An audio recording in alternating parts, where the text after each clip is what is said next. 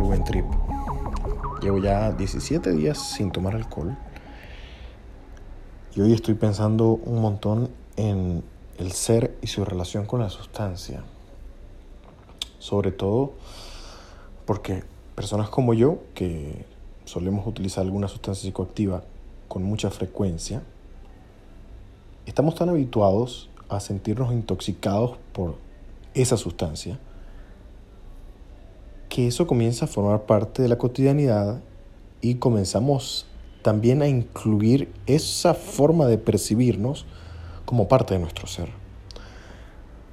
Es como usted está habituado a tomarse unos cafés en la mañana y quizás se define como enérgico en la mañana, pero mm, quizá algo de eso esté contaminado con la idea de que usted toma un montón de café en la mañana. Lo mismo que usted se toma unos tragos el viernes en la noche y suele definirse como el alma de la fiesta y la cosa más divertida y la primera persona que sale a la pista de baile y todo el cuento. O como alguien que suele ser bastante relajado y bueno, fuma cannabis todos los días para relajarse un poco.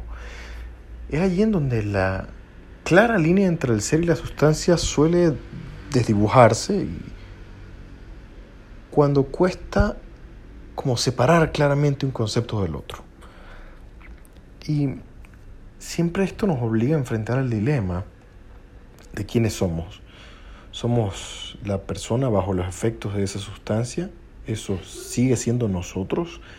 Eh, ¿Sigue siendo nuestro ser? ¿O será que nuestro ser está tapado por los efectos de una sustancia? Por supuesto, cuando se aborda este dilema desde la perspectiva del ser rígida, ¿no? cuando queremos analizar el ser como una unidad cerrada, que tiene claros límites, que tiene unos bordes muy precisos, cuesta entender el problema. Pero cuando miramos al ser desde la perspectiva del espectro, es decir, el ser no es una cosa, no es estable, es dinámica, se mueve y cambia constantemente, el ser es lo que usted es mientras escucha este episodio. Pero probablemente a lo que termine el episodio sea otra cosa.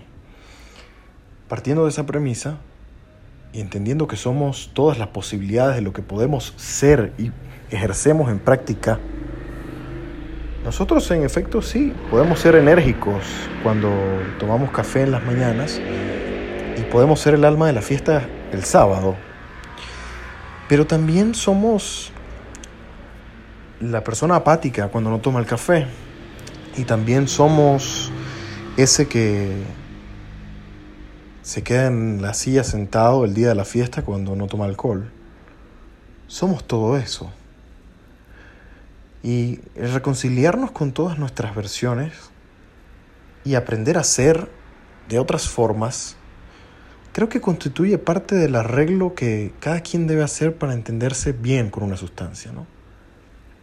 Estar anclado a que solo podemos ser a partir del uso de una sustancia, nos empuja, al menos en muchos de los casos, a que las cosas terminen complicándose con esa sustancia. Si para ser el alma de la fiesta yo necesito el alcohol, y para mí ser el alma de la fiesta es algo importante, tienden estas cosas a crear una especie de pequeña bomba de tiempo, ¿no? Porque, porque algo del ser siempre depende de que haya algo que está fuera. Y me parece que es, es maravilloso brindarnos la oportunidad también de ser dentro de la sustancia y fuera de la sustancia. Ser el alma de la fiesta y explorarlo un día desde otro lugar que no sea estar intoxicado por el alcohol es algo que vale la pena, al menos como, como construcción, como exploración. Y que podamos elegir. Creo que de lo que se trata todo este proceso que yo también he vivido es de elegir. Lo he dicho un millón de veces y lo reitero, no se trata de no tomar alcohol, se trata de elegir cuando tomar alcohol y no que la circunstancia de ser me obligue a tomar alcohol como única fórmula para poder reconciliarme con ese pedazo de mí que no termino de, digerir. Que tengas un buen trip.